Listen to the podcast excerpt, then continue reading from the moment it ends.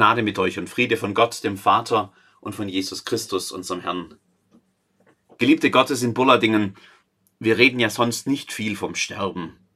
Diese Karwoche mit all ihren Leidensbetrachtungen stößt uns ja auch deshalb auf, weil sie ein Thema auf den Tisch bringt, über das wir sonst lieber schweigen. Über den Tod redet man nicht und das, obwohl es in der Bibel heißt, es sei klug, das eigene Sterben immer mit zu bedenken. Wir reden nicht viel über das Sterben und doch haben die meisten Menschen recht klare Vorstellungen davon, zumindest davon, wie sie es gerne hätten, wenn es sich schon nicht vermeiden lässt. Friedlich, am besten im Schlaf, die Augen zu und für immer einschlafen, zu Hause, im eigenen Bett, am vertrauten Ort, vorher noch am besten umgeben von denen, die uns am liebsten sind. Und im hohen Alter natürlich, nach einem erfüllten Leben, lebenssatt, heißt es bei den Patriarchen in der Bibel. Das gefällt mir. Lebenssatt einschlafen, friedlich, ohne Schmerzen, ohne lange Leidenszeit. Ja, so könnte ich gehen. Aussuchen kann man sich das leider nicht. Menschen sterben ganz unterschiedlich. Manche tatsächlich lebenssatt und friedlich, alt und zu Hause, andere nicht. Manche sterben einsam, sogar unbemerkt. Manche sterben langsam, über Monate, gar Jahre zieht es sich hin und es tut selbst beim Zuschauen weh, den qualvollen Zerfall eines Lebens zu sehen. Manche sterben schnell, viel zu schnell und zu jung. Ein Frontalzusammenstoß auf der Bundesstraße oder ein russischer Panzer, der sinnlos ein parkendes Auto überrollt. Manche haben das Gefühl, zu spät zu sterben, wenn man ein eigenes Kind vorher noch beerdigen muss oder der Ehepartner schon so lange vorher gestorben ist und man fühlt sich so unendlich allein. So will keiner gehen. Aber man kann es sich nicht aussuchen. Er wurde ans Kreuz genagelt, blutig und qualvoll, entwürdigend, wie ein Schwerverbrecher. Aus dem 23. Kapitel des Lukas-Evangeliums. Es wurden aber auch andere hingeführt, zwei Übeltäter, dass sie mit ihm hingerichtet würden. Und sie kamen an die Stätte, die da heißt Schädelstätte, kreuzigten sie ihn dort und die Übeltäter mit ihm, einen zur Rechten und einen zur Linken. Jesus aber sprach, Vater, vergib ihnen, denn sie wissen nicht, was sie tun. Und sie verteilten seine Kleider und warfen das Los darum, und das Volk stand da und sah zu. Aber die Oberen spotteten und sprachen, er hat anderen geholfen, er helfe sich selbst, ist er der Christus, der Auserwählte Gottes. Es verspotteten ihn auch die Soldaten, traten herzu und brachten ihm Essig und sprachen, Bist du der Judenkönig, so hilf dir selber.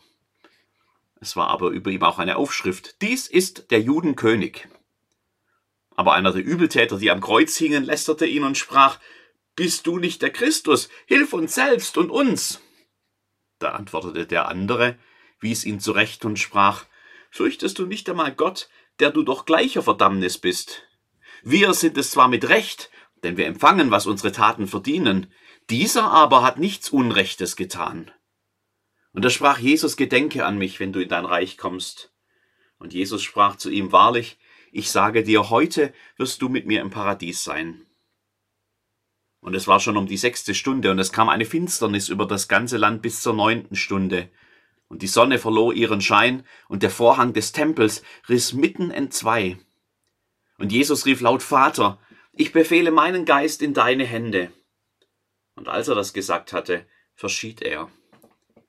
Als aber der Hauptmann sah, was geschah, pries er Gott und sprach, Fürwahr, dieser Mensch ist ein Gerechter gewesen. Und alles Volk, das dabei war und zuschaute, sah, was da geschah, schlugen sie sich an ihre Brust und kehrten wieder um. Es standen aber alle seine Bekannten von ferne, auch die Frauen, die ihm aus Galiläa nachgefolgt waren, und sahen das alles. Man kann es sich nicht aussuchen. Er wurde ans Kreuz genagelt. Schrecklich. Warum? Die, die es mitbekamen, die drumherum standen, haben sich ihre ganz eigenen Gedanken über diesen qualvollen Tod gemacht. Er hat anderen geholfen, er helfe sich selber, ist er der Christus, der Auserwählte Gottes, spotteten seine schadenfrohen Gegner. Bist du der Judenkönig, so hilf dir selber, höhnen die Soldaten. Bist du nicht der Christus? Hilf uns selbst und uns, stöhnt selbst ein Sterbender neben ihm am Kreuz. Sie alle haben dasselbe gesehen, das Ende eines Losers, eines Versagers, einer, der den Mund zu voll genommen hat und der jetzt scheitert an den eigenen Ansprüchen. Sein Sterben, meinen Sie, beweist doch nur, dass er ein Betrüger war. Wäre er wirklich der, für den er sich ausgegeben hat, dann müsste er doch jetzt der Stärkere sein, dann müsste sich doch die Macht Gottes jetzt durch ihn zeigen. Dann wäre es doch kein Problem, Legionen von Engeln zur Hilfe zu rufen und nicht nur vom Kreuz herunterzusteigen, sondern im gleichen Atemzug auch noch die Feinde zu vernichten. Aber das tut er nicht. Weil er es nicht kann, meinen sie, und schreiben ihn ab als einen von vielen falschen Propheten, Scharlatanen, die die Masse vielleicht blenden, die Menschen mit echtem Durchblick aber nicht hinters Licht führen können. So wünscht man keinem zu sterben, so nicht. Die Gedanken dieser Beobachter sind eigentlich durchaus einleuchtend. Selbst für viele seiner Anhänger hatten sie Charme. Hatten sie doch alle darauf gehofft, dass er jetzt nach dem triumphalen Einzug nach Jerusalem endlich die Herrschaft ergreifen würde, den Thron besteigen, die römischen Besatzer vertreiben, die Feinde unterwerfen, das Böse besiegen und für immer Gottes Weltreich auf dem Zion errichten. Nichts anderes als Gottes unbesiegbare Macht hatten sie erwartet. Und er hat nicht geliefert. Kein bisschen Macht hat sich ihm, ihm gezeigt. Im Gegenteil, es sind die Feinde, die triumphieren. Mancher hat sich wahrscheinlich spätestens jetzt eingestanden, dass er aufs falsche Pferd gesetzt hatte oder besser auf den falschen Messias.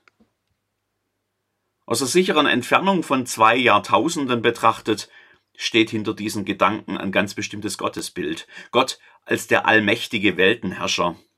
Gott als höchste Stufe in der Machthierarchie der Welt. Der eine, den keiner übertrumpfen kann, der über allem steht und der sich durchsetzt. Zum Guten aller natürlich. Der sich durchsetzt, wenn nötig auch mit Macht und Stärke. Wenn er wirklich dieser Gott ist, dann hat er sicher auch noch jetzt, wo alles verloren scheint, im letzten Moment eine überraschende Wunderwaffe, mit der er die Feinde dann überrumpelt. Und wenn er das nicht hat, dann ist entweder Gott nicht auf Jesu Seite oder Gott selbst hat versagt. Für so manchen stirbt wohl auch das Gottesbild hier am Kreuz. Es gibt aber auch ganz andere Gedanken über das Sterben des Jesus von Nazareth an diesem Tag. Während einer der mit ihm gekreuzigten Verbrecher noch im Sterben spottet, machen sich andere ganz andere Gedanken. Wir sind es zwar mit Recht, denn wir empfangen, was unsere Taten verdienen, dieser aber hat nichts Unrechtes getan.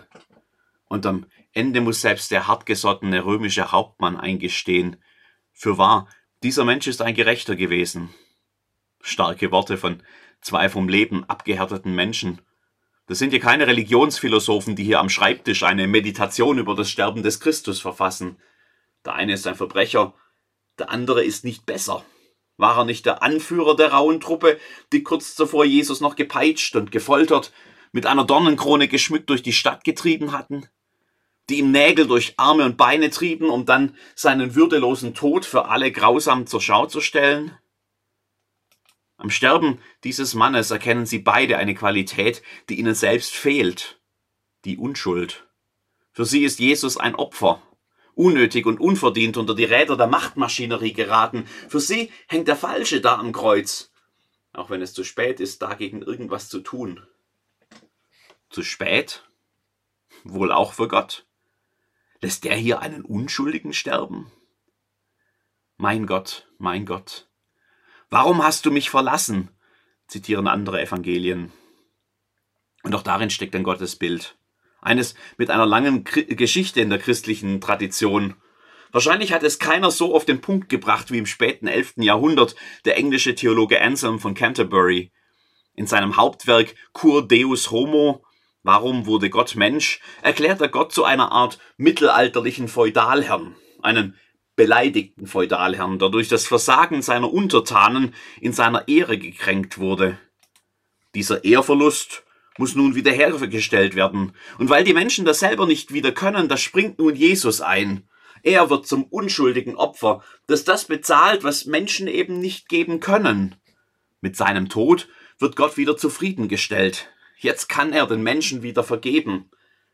Ein unschuldiges Opfer, ein Lamm, das zur Schlachtbank geführt wird. Aber mal ehrlich, ist das wirklich der Gott, an den wir glauben? Ist das der Gott, der sich in Christus zeigt? Der Gott, von dem das Evangelium lautet, dass er selbst die Liebe ist.